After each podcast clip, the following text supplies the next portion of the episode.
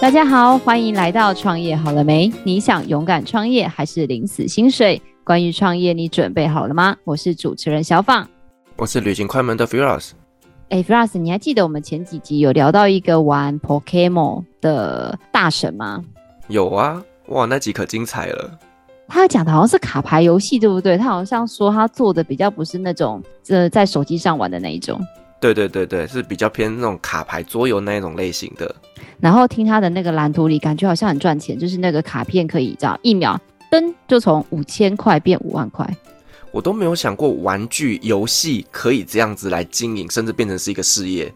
那我跟你讲哦，今天这一位他就是那个在手机上玩，然后也是赚很多钱吗的一位大神。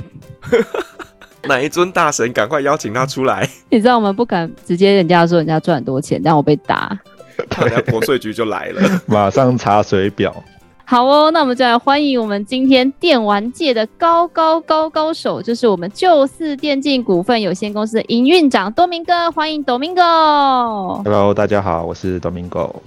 Domingo，你知道其实我跟 Firas 我们两个都是手游小白，可不可以由你就当我们的向导，带我们进入这个神秘的世界？要你们想要进入哪一个世界啊？游戏的世界，还是呃我们公司的名称电竞的世界？这两个产业其实有点不太一样。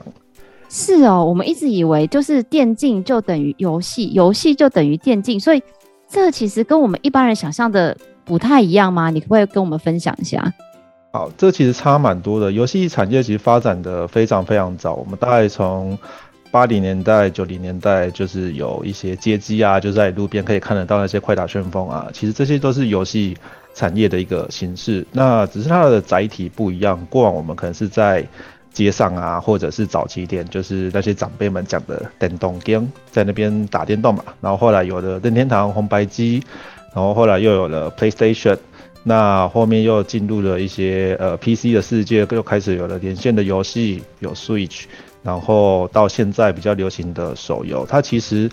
只是在不一样的平台上面去运作的软体，所以游戏的产业它一路发展已经大概三四十年左右了。那电竞就比较年轻一点，电竞主要是跟竞赛有关系，那你可以把它想象成。职业运动就是电竞，它主要是高强度的比赛。然后我们有呃台面上就是目前就是这一些呃职业选手们，电竞选手们跟幕后有转播，然后有有一些战队的一些营运。我打一个比方好了，就是中华职棒，它本身你可以就是对比像游戏界的电竞。那棒球本身呢，你在哪里都可以看得到。比方说我们可以。呃，在学校里面打棒球，或者是我们下课之后可以相约去打棒球，或者是在出了社会之后，你还是有一些形式是可以进行这个运动，但它不代表职业运动。职业运动它讲的是比较有高强度，然后有它独立的商业模式。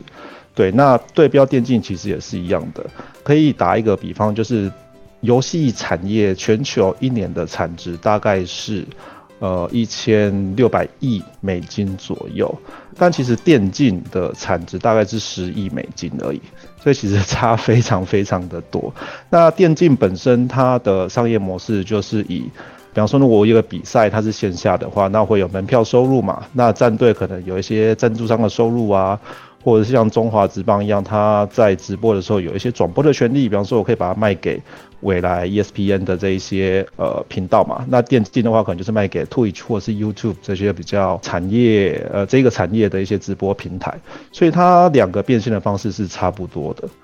非常感谢 Domingo 的分享，但是就是我大概模模糊糊好像可以了解。Firas，你有 get 到吗？大概就是一个是呃所谓的职业的，然后一个算是比较。休闲业余的，大概我的理解是这样子，其实也没有错，但是呃，我我觉得这样可以怎么讲比较好啊？哦，我知道，我知道，是不是类似我们以篮球来说好了？比如说你说的游戏，可能就像是我们一般，就像 Firas 说的，我们一般人也都会去运动啊，跑步啊，去刚刚的健身房啊之类的，叫运动产业。但是运动竞技就类似 NBA 啊，或者是像你说的大联盟啊，或者是什么那个什么。欧冠、足球这种，嗯、是不是类似这种感觉？运动产业跟这个运动竞技产业，它是不是有点类比到我们的我们的游戏产业跟电竞产业这样的差别？嗯，我觉得小宝这边讲的蛮贴近的。一个算是体育嘛，那体育可能有各类型的球类运动。那我可能在路边打街头的篮球，这个也算是运动或者是体育的一部分。但我们真的讲到职业运动，可能在台湾就是 SBL 或是 P Plus。这一类型的，对对对，所以我们可以用这样子的一个对比去做去做理解，我觉得会比较容易一些。那讲完了这个基本的一个科普的一个背景之后，我们的旧四电竞 For Gamer 是在做哪一块啊？坦白讲，我们其实两块都有做，但我们并不是做游戏的发行。而是在这个产业链里面的呃一个角色，在这个生态圈里面，那以游戏的生态圈里面，我们一定会有最核心的呃游戏发行商，就是把游戏发到各大平台，让消费者可以去游玩的。然后也有游戏开发商，就是把游戏做出来的。然后发行商不等于开发商啦，就是我把游戏做出来了，但是呃你可以想象，就是品牌嘛，我把这个产品做出来之后，我总是需要通路。在大部分状况，我可能不会自建通路，所以我可能需要发行商去帮我，在每一个国家或是每个区域去做发行跟推广。然后在做发行跟推广的时候，其实就会遇到说，哎，那我可能需要做媒体采购，或者是做广告投放。或者是做 influencer，就是我们常讲的一些网红的行销啊，那你可能就会需要一些行销公司。那行销手法又有很多种嘛，你可能有做线上，有做线下的。那其实每一个领域他们的擅长的公司跟跟企业又不太一样。好，那我们公司本身是做什么？我们就是在这个游戏的产业里面做整合行销的。然后这是其中一个服务的项目。那另外就是媒体，对，那。呃，我们这复合体算比较特别的是，因为一般的行销公司或者是活动公司本身是没有媒体的，对。那我们算是一个比较特别的，就是我们本身有一个每个月有三百万 MAU 的媒体，然后在 Plus 本身有一些赛事跟活动执行的能力。是，那 Domingo 当初是什么样的一个因缘际会下，让你来投入这样子的一个产业呢？嗯，应该说玩游戏一直都是我的兴趣啦。我们在很小很小的时候，大概是国小三年级的时候就已经误入歧途了。就是那时候从任天堂的红白机开始嘛，然后可能到了国中之后开始第一次接触电脑游戏，就是连线游戏，然后就开始了就是打那些什么 CS 啊，就是大家蛮耳熟能详的一些射击游戏，然后。一直到可能我大学毕业之后，才慢慢的可能比较少玩。那所以游戏对我来讲算是一个很熟悉的产业，那也算是我的兴趣之一。只是我的成长过程中，因为我是在阿根廷长大的，然后我们家也都是一直是做跟创业或者是做生意相关的。那个比较有趣的是，我大概在高中的时候，跟我哥哥。就是我现在的创业的伙伴，那时候阿根廷还没有游戏相关的网咖，那个时候应该是九六九七年吧。那我们就说服我爸，就说这个东西在阿根廷还没有，一定超级有搞头。那我们就那边就开了阿根廷的第一个游戏专属的网咖。就从那时候开始，就跟做从一个对游戏单纯有兴趣的一个玩家，转成跟呃游戏相关的从业者。那网咖我们大概经营了一段时间之后，我后来就回来台湾嘛。那这一段时间其实就从事的其实跟游戏没有太多的关系。我哥哥是在一三年的时候就觉得，我们刚之前有讲游戏跟电竞是不太一样的嘛。那他一直对电竞都是蛮有兴趣，他以前是电竞选手。那在那个时间点，他觉得透过直播的一个传播的媒介，电竞他有可能成为下一个明星产业，他就创业。就创立的 Four Gamer 就是就是电竞这一家公司。那在成立了大概两三年后，公司成长蛮快的，那需要有 有人去帮忙他做管理，所以那时候我才加入，成为一个类似共同创办人，然后一起帮他营运这家公司。哇，我觉得真的就是把小时候的兴趣变成梦想，最后变成现在在做的一个行业，这个真的是非常非常的让人家向往的事情诶。那我们可不可以再聊一下？就是说，那你本身现在在经营这家公司的过程当中啊，那你们比较呃一些辛苦的地方在哪边呢？嗯，辛苦的地方是在台湾，我们在电竞跟跟游戏相关的行销服务算是走得比较前面一点，所以其实没有什么太多参考的对象。然后我们的客户因为都是蛮大的品牌啦，所以他们还蛮挑剔的。所以一直会希望我们能够做出跟别人不一样的差异化，跟更多的创新。那我觉得这件事情，呃，压力就 还蛮大的，这是一个。然后再来就是我们的同事其实都蛮年轻的，对，大概平均可能就是二十七八岁左右。对，那这些年轻的同事们其实大家想法很多，那跟我。的年纪有一些差距，我们成长的背景跟价值观可能不太一样，那要怎么样子跟他们相处，然后让他们能够发挥他们百分之一百甚至一百二的一个能力，我觉得他需要有相当多的管理技巧去做这件事情。对，所以我觉得这是我们现在在公司经营上面遇到一些比较大的困难跟挑战。那我就要延续问你的困难跟挑战，就是刚刚讲到一个东西，我非常想听，但是你就这样轻轻带过，我觉得不能就这样 let go。就是你刚刚有说到跟年轻一辈的管理技巧输，就是不好说。我的年纪应该比你年轻，但是我也面临了一样的问题，可不可以请多明哥分享一下？现在其实我觉得。年轻的世代不断的长大，他们也出社会进到职场。那我相信也非常多的老板也都面临了一样的状况。有没有什么跟这些年轻人相处的小撇步，或者是企业文化的一个建造，能不能跟大家分享一下？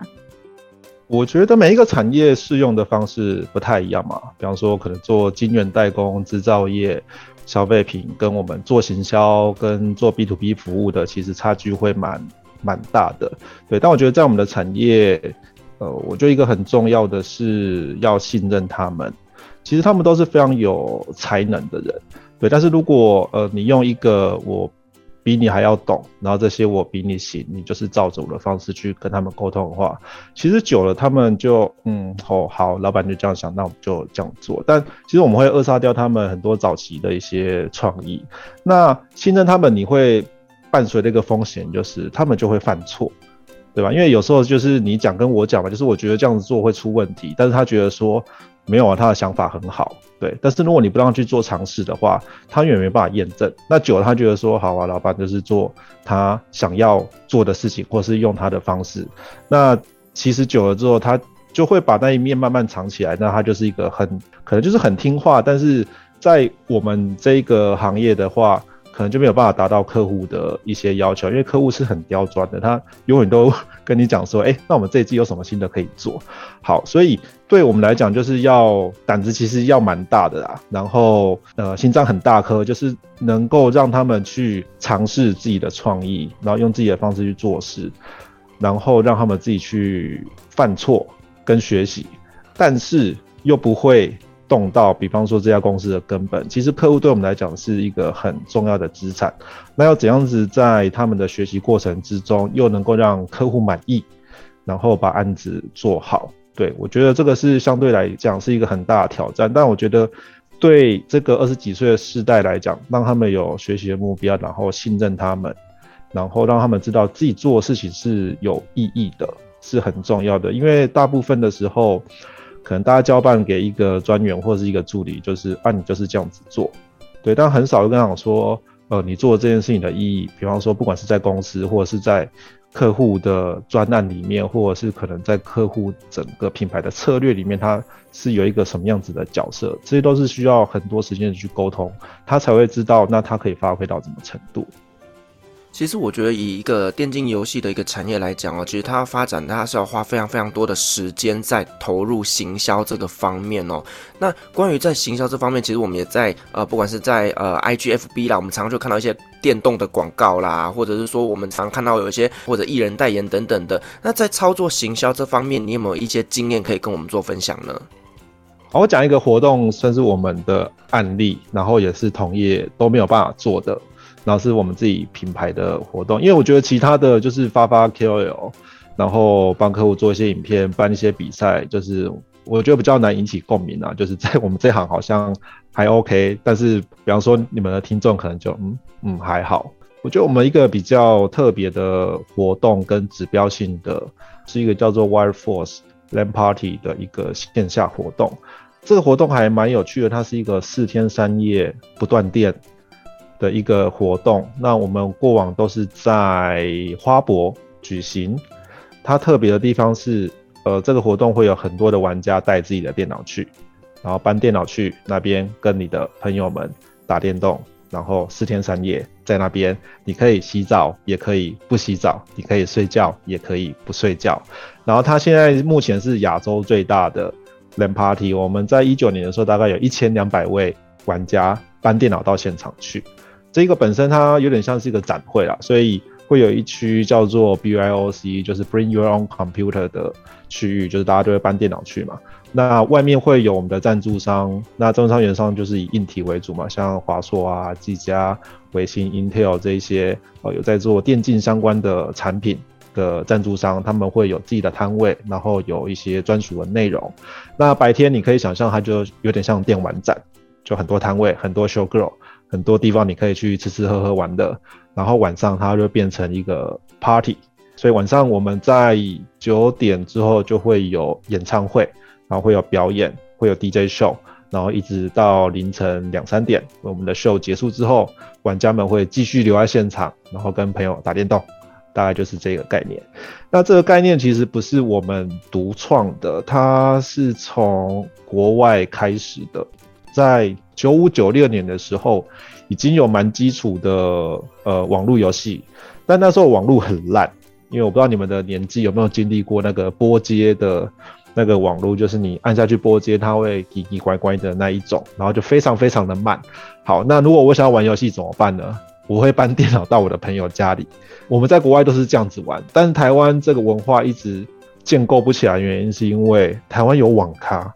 所以你要跟你的朋友打电动呢，我们就三个人一起约到战略高手或者是丽华行，对，根本就没有必要搬电脑去，而且台湾大部分。的人家里其实空间有限，所以你很难说，哎、我这个周末找五个人，然后搬电脑，然后到我家里打电动。但在可能欧美都是非常盛行的。那我刚刚有提到说，我们这个活动有一千两百位玩家搬电脑，已经是亚洲最大了。但是，比方说现在全球最大的是在瑞典，它每年会办一次，它叫 DreamHack。他每次大概有十万左右的人会搬电脑到现场，所以他们是有那种复合型的体育馆，一整个聚落可以想象，它就类似这样子南港展览馆，然后可能每一个馆都是可能几万人这样子，在瑞典的南部的一个小镇，所以它在海外其实是蛮流行的。对，那在台湾这个是这个活动这一类型的活动就是我们公司在做。李老师，我觉得我听了之后有一种。哇，跟那个宝可梦那集一样，有一种打开新世界大门的感觉。因为在录宝可梦那一集的时候，他是不是跟我们说一张卡牌要一亿美金？对，然后叹为观止。对，然后我这次听到有十万人会搬电脑去现场打电动，这真的是一个我觉得哇，打开我新世界的大门。你知道这个就是男人的浪漫。那 Domingo，你怎么样去？你知道，就是像我知道贵公司做到非常多台湾的这个 gamer 的业界，就是非常别人做不到。你们有非常多的部门协力在运作，你们怎么收服这一群浪漫的男人？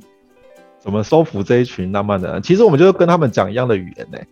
我们本身大部分的同事都是非常 hardcore 的 gamer，所以我们非常了解他们想要什么，喜欢什么。对什么东西有兴趣，然后就用这些语言去跟他们沟通。我觉得这也是客户喜欢我们的，跟我们合作的地方啊，就是我非常了解这个社群。那在经营这家公司的过程当中，有没有发生一些让你印象特别深刻的故事？我觉得让我印象比较深刻的一件事情，就是在我刚进这家公司的时候，是在二零一五年，然后公司已经到第三年了。进公司之后就先接管财务的部分。那那一年其实公司的状况跟业绩非常非常的好。在那一年，我们公司的状况跟业绩非常的好。但是现金流嘎不过来。那时候还没有一个比较大的投资人。那有的年初我们是有一笔算是天使轮，对，但比较大的资金其实是在一六年跟一七年才进来。所以在业绩成长很快速的状况之下，我们遇到的问题是我们客户的 payment term 大概都是在六十到九十天左右，而且是可能案子做完、做完结案报告，然后开完发票之后六十到九十天付款。但我们付给供应商大概就是三十天到四十五天左右，所以我们大概有差了一个半月的一个周转的时间。那我们当时其实没有预料到说，呃，市场上的需求会那么大，所以就是反正有案子就接，然后接接接，只是接到到某一个时间，有发现说，哎、怎么我们公司账户银行的存款比我自己个人账户的银行存款还要来得低？就是嘎的紧到说，可能客户有一笔月底的钱如果没有进来的话，那我下个月初我是真的付不出薪水的状况。然后还记得那个时候，我还跟银行大概办了两三张不一样的卡，然后总之就是信用额度拉到最高。那有一些设备的采购，其实我就是用信用卡，就是可以至少多争取个三十天左右的一个付款的时间。总之就是资金的一些问题啦。然后遇到在那一段时间，我也是但精神非常不好，就可能就是每天早上可能就是睡到四五点，然后就是一个惊醒，然后就再也睡不着。然后就自己在想说，哎，我要去哪里弄到钱？因为公司刚开始没有多久，其实没有银行愿意授信这件事情，就是他一定会要求说，啊，你前一年的财报拿出来。那前一年的财报可能营收才几百万而已，他也不愿意借你钱。所以这算是我印象比较深刻的一个事件。那当然后来有大概有挺过去吧，我们现在应该消失了。那 Domingo，我一直很好奇，因为其实常常跟你聊到你的工作，那你也常常跟我们分享说，哦，那可能不是我的 TA，那那到底什么样的一个轮廓会是你们的这些，就是你刚刚讲游戏公司会想要寻找的 TA？那是不是跟你有相同 TA 的人，也可以跟你有一些什么样的一个在产业链接上的合作呢？呃，我们的 TA 就是这个产业主要的消费者。原则上是十五到三十五岁，然后喜欢游戏的男性。那原上这个我们的 TA 大概有八成是男生，然后两成是女生。然后共同的，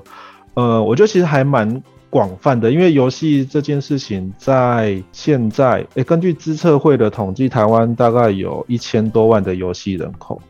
对，那当然游戏人口我们可以分成啊，就是。呃，我们可以从非常非常 casual、非常休闲的 Candy Crush，就是你只要有玩，你也算是一个游戏的玩家，到那种深度的课长，然后每个月我可能就是一两百万丢进去的那种，也算是一个游戏的玩家。对，那台湾一年游戏的产值大概是六百多亿台币左右，然后遍布在各个不一样的平台，所以我觉得游戏这件事情还蛮深植台湾民众的一个生活里。那大部分我们的 TA 都是偏年轻的男性，然后喜欢呃类似动漫啊、ACG 这一类型的一个一个族群。那有什么样的，比如说 TA 相似的这个产业，可以跟你们有什么样的合作？还是你曾经有什么样比较特别的合作的 case？TA 相似，我觉得运动这一个产业其实跟我们蛮近的，所以它有很类似的玩家，呃，或者是消费者的轮廓。比方说，一样都是年轻人为主，年轻男性为主。然后它跟游戏很像，就是我可能在十几岁、二十几岁的时候很会打。然后到我这个年纪三十几岁之后，变成很会看，对，然后就跟体育一样嘛，就是我小时候国中的时候可能会打篮球，但我可能现在我只看 NBA 了，但是我可能一样会消费，比方说我一样会买 Nike 的鞋子，一样会可能会订阅一些跟运动相关的一些内容啊等等之类的，对对，所以我觉得跟我们比较类似可以提的其实是运动的族群，但这好像会颠覆一般人想象，就是哎。电玩玩家不是只会 在家里打电动，不会运动吗？为什么是跟他有重叠的？所以我觉得这还算是蛮刻板印象的。其实我有蛮多就是在这个领域的玩家一样，他们会 follow 运动的一些新闻啊、内容啊，或者是本身也会健身跟做一些常态性的运动。对对对，所以我觉得这个 TA 跟我们是蛮接近的。那 Domingo 就是 4Gamer 啊，在对于这一个轮廓非常明确的这一群男人们，那你们到底是 For Gamer？是？因为你们不是游戏发行商啊，这个六百亿的市场，感觉这个钱也不是直接进 For Gamer 的口袋。那你们公司刚刚讲的很笼统、模模糊糊，你们到底是靠什么赚钱啊？那我先讲一下我们公司的一些分工。然后可以再聊一下客户，那你们可能就会比较清楚说为什么这家公司现在可以生存下去。一开始有提到我们公司本身也是媒体嘛，那媒体你可以想象它就是在游戏领域的一个垂直内容的媒体，你可以想象它可能就是之于新创界的可能数位时代。对吧？他就是在讲一些跟科技相关的啊，或者是像关键评论网，他来讲一些社会议题等等等等之类的。对，所以我们就在游戏这个领域的垂直媒体。那现在目前就流量来讲的话，算是台湾第二大，仅次于巴哈姆特。那媒体的变现方式，我相信你们应该非常清楚嘛，就是广告版位，然后还有一些业配，然后广编。然后还有我们的 Facebook，还有 YouTube 这些 social media 上面一些可以曝光的方式。那这个单位呢，我们有自己的呃研发团队，以及编辑，还有业务团队。好，那另外一个 business 就或者是 BU 就是电商。那我们的电商比较特别，是 IP 电商，我们会跟游戏公司或者是跟这个领域的 KOL 网红们，他们去签 IP 授权。过往这一些人，他们遇到的状况就是，他们想要出周边商品来服务他们的粉丝或者是玩家。因为，比方说游戏公司来讲好了，他们真正赚钱的是卖游戏嘛，因为它的边际成本那是太低了，就是我卖出零跟一，然后我没有什么成本，我的毛利很高，所以让游戏公司来介入，比方说我要做产品的变现，其实一个周边商品它的变现，你可能。就是跟一个实体商品一样，它最后的毛利可能就是两成三成，做的要死要活，你还有库存管理啊，要做商品设计，但他们玩家又很喜欢，所以对他们来讲，它是一个跟他们的利润没有太多关系，但是又是一个必须存在的一个服务，所以我们会针对这一些需求去跟他们谈一些授权，然后帮他们开发商品跟销售。对，那跟那个网红这边也是一样，就他们有时候会想要出一些周边去服务粉丝，但因为量又不多。那什么都要做，所以他们很少有机会可以 cover 所有的一些电商相关的项目，所以我们有一个电商的单位是专门负责这一个。那另外一个 BU 是呃经纪公司，我们本身是 YouTube and CN 的 partner，所以我们现在手上大概签了二十几位游戏领域的 KOL 或者是网红。那经纪公司它的变现方式就是就是卖这些网红的曝光嘛。这个应该是蛮好理解，因为每一个产业原则上都有。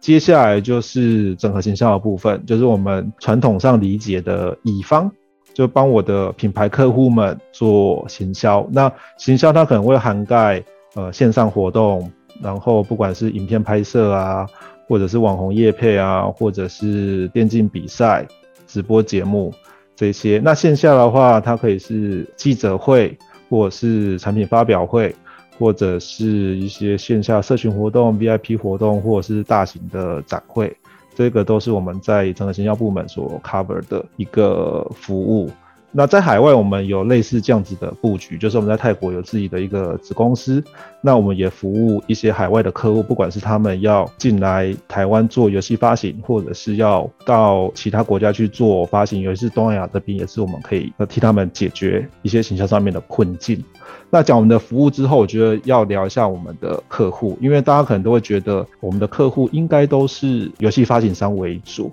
对，但其实。游戏发行商大概只占我们四成左右的营收，其他大概四成到五成是做硬体的。那我们的硬体可以想象，它就类似 Intel、NVIDIA、华硕、技嘉、微星、宏基这些，他们都有在销售电竞相关的，比方说电竞笔电、电竞荧幕、电竞键盘、电竞滑鼠这些单价比较高，然后毛利比较好的产品。因为这些玩家们其实还蛮挑剔的。除了游戏跟硬体之外，我们还有另外大概百分之十到十五左右的是消费品，就比方说 Toyota 也是我们的客户，我们现在帮他在办一个比赛，保时捷也是我们的客户，然后像中国信托啊，或者是一些饮料，或者是零食，或者是速食。所以其实我们常常在讲，我们做不是游戏业的生意，我们是做的是这个 TA 的生意。为什么？就是这些产品呢，或者是这些品牌，都是这些 TA 需要的，对吧？今天我跟可口可乐合作，或是跟雪碧合作，可口可乐跟雪碧想要的就是我的 TA，而不是想要做游戏相关的行销。所以这一些就是我们现在正在服务的客户，我觉得会应该会颠覆呃蛮多人对这个或是对我们公司的一个想象。我一直以为你们公司就是只会做游戏的行销，没想到其实你们做的市场很广诶，就是只要对这一群嗯浪漫的男人的钱有兴趣的人，就都会想要找你们做行销。对，我我觉得可以打一个比方，就是我如果把我们当成是游戏行销公司的话，可能会比较去难以想象这一块。但是如果把我们当成是游戏内容的行销公司的话，我就可以做一个连接。就比方说，有一些是做运动行销的公司，那运动行销做什么呢？比方说，今天 Nike 他要办一个街头斗牛的篮球赛，好了，他一定要找这些公司做嘛。对吧？所以这些公司他做其实是运动相关的一个内容的行销。那比方说渣打他在做他的马拉松，可能每年都固定会跑一场嘛。那比方说中国信托好了，他会布局跟职棒相关的东西，所以也会有一些赞助等等等等之类的。就这些品牌，他们会透过内容去行销他们的呃品牌跟产品。那会来找我们，就是想要透过游戏这个内容去接触他们想要的 TA。对，所以我觉得那个切入的角度就会不太一样，就是我们其实不是真的专属游戏发行商这一边的一个行销公司。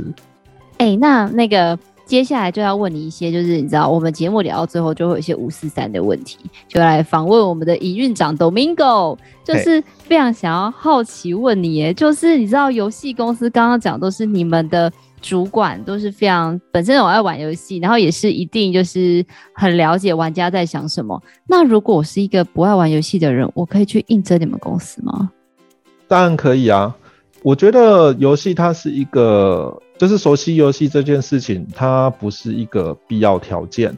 它是可以帮助你更快速的进入这个产业。对，但我们还是需要各行各业的专业，毕竟这一块，我觉得这个产业还很年轻，所以累积的人才并没有那么多，所以我们很难在这个产业里面找到说我们想要或者是需要的人。我打一个比方好了，我们的制播部或者是做直播的这一位主管，他其实在电视台大概待了一二十年左右，他本身其实是不玩游戏的。对，他对于我们现在比较主流的这些竞赛游戏，他其实是不玩，也可能，呃，刚开始也其实看不太懂，但他有电视台的专业，他知道怎么样去做转播啊，这些导播机啊，灯怎么打，然后那个 mixer 要怎么样子去做设定等等等等之类的，所以。我们还是会需要这样子的，比方说像财务或者是会计这一类型的，好了，因为比方说我们有境外架构，我们有母公司、子公司，我们有在海外的一些供应商的一些付款要做怎么扣缴，其实这件事情还是要回归到财务的专业，而不是找一个哎、好像很会打电动，然后跟对游戏了解很深，但其实财会本身并不是那么的强，对，所以呃我们在公司会依照分工。其实有蛮多位置，它并不是说一定要能够，呃，一定要会打电动。好哦，Domingo，那我们问完了员工，接下来就是心灵拷问。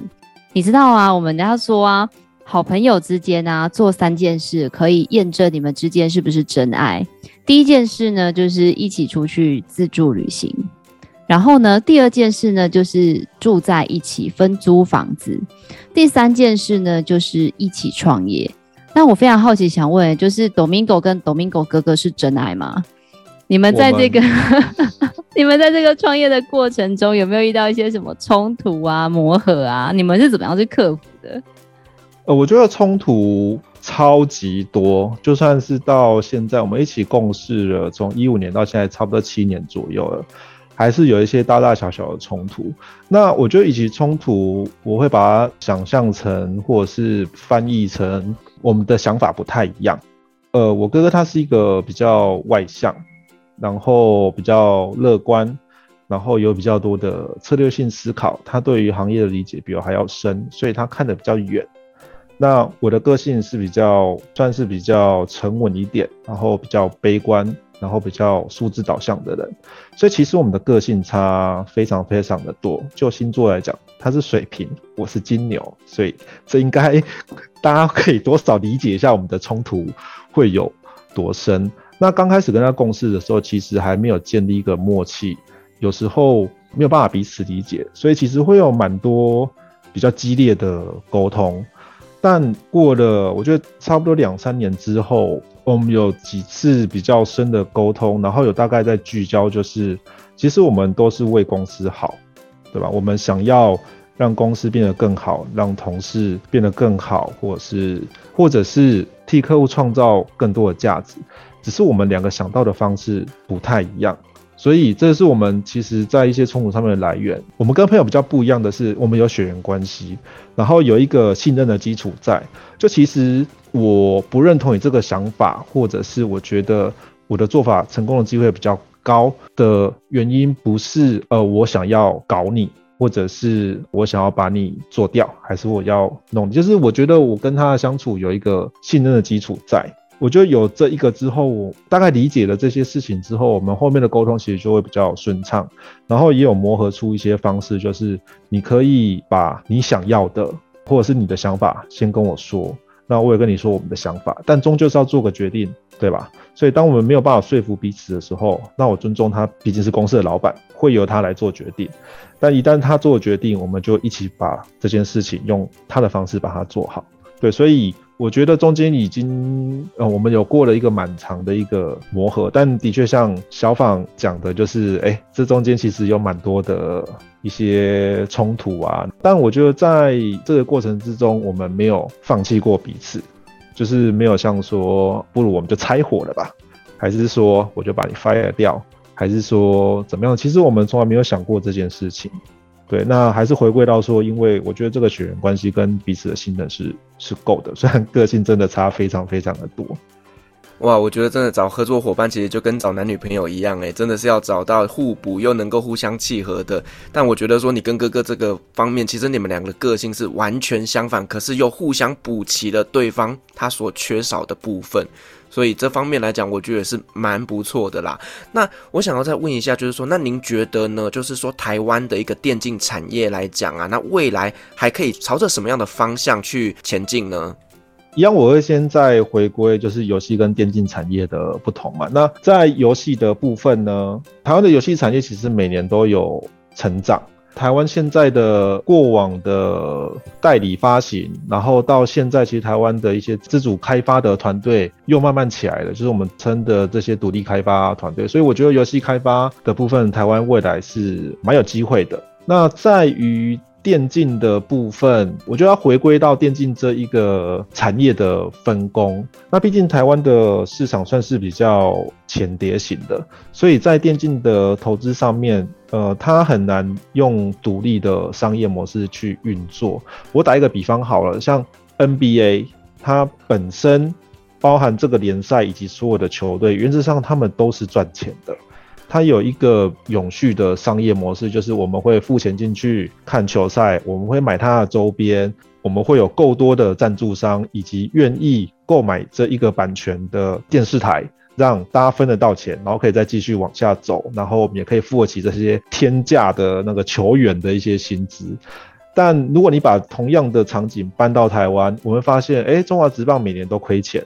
然后每一年每个球队就说我玩不下去了，因为我一年就是要亏个一两亿，那它变成一个没有办法永续。那很多时候呢，它就会依附在某一些大的财团底下，比方说像富邦啊，或者是像中国信托，就他们已经把这件事情当成是一个行销预算，他已经不求 return 了，就是我一年就是我要花两亿三亿在棒球队上面，那他会帮我们去推广我们的企业形象，但它不是一个独立的商业模式。对，它包含中华职棒，它虽然有呃，比方说一些赞助或者是播放版权的销售，那其实也过得很辛苦。那只要这个联赛过得很辛苦，它其实没有办法再分润给底下所有的一些比较弱势的球队。那电竞的状况也是很类似，在台湾，尤其电竞它有一个呃比较冲突的点是，你们都知道游戏的变化是非常的快。然后有很多游戏可能它的生命周期大概就是一两年。其实假设它只有一两年的话，没有人会愿意投资，因为我知道你可以想象，这今天有一个新的球类出来，那我要让大家不要去打篮球，要打这个新的球的时候，我要花很多的力气，我可能要培养可能有新的队伍啊，然后可能我要。办比赛的时候要主播赛评嘛？哎，会发现没有人对这个新的球类游戏是了解的。那主播赛品我要自己培养，所以它有一个周期是会花蛮多时间去建构这个生态圈。但假设它的生命周期很短的时候，大家就不会想要投资，因为我可能学了花了半年、一年的时间做了很多事情，然后发现哎，明年游戏就不红了。所以它现在是电竞遇到一个状况，就是因为电竞它毕竟是建构在游戏上面的，所以当这个游戏发行商它不玩了。他觉得这个东西已经没有办法替他带来营收的时候，其实他整个电竞的体系也会垮掉。在这一方面，其实台湾的电竞一直走的跌跌撞撞，所以我们很难有一个很专业的一个在电竞方面一个永续的商业模式。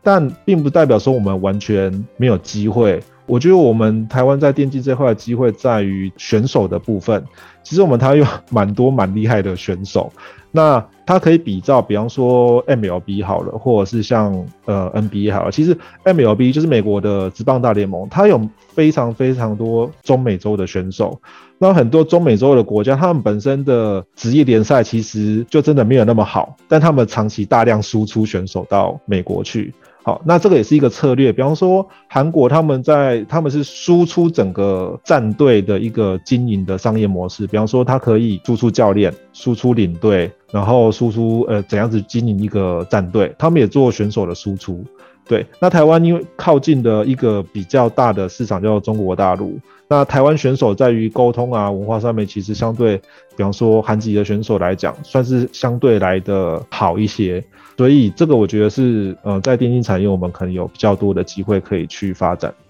好哦，我觉得非常感谢 Domingo 来分享这么多有关于 For Gamer 有趣的事情。我觉得跟我原本想象的差很多诶。那我想要最后访问 Domingo 一个问题，因为你知道这是我们标准的最后一题，就是想要好奇问一下，就是你知道很多小朋友，尤其是小男生的梦想就是打电动，所以每次那个新闻上面又说到说，哦，有人某电竞选手出国什么得什么冠军，得多少奖金，然后。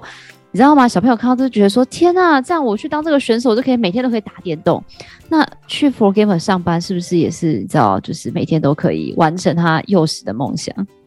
嗯，醒醒吧，这件事情是不会发生的。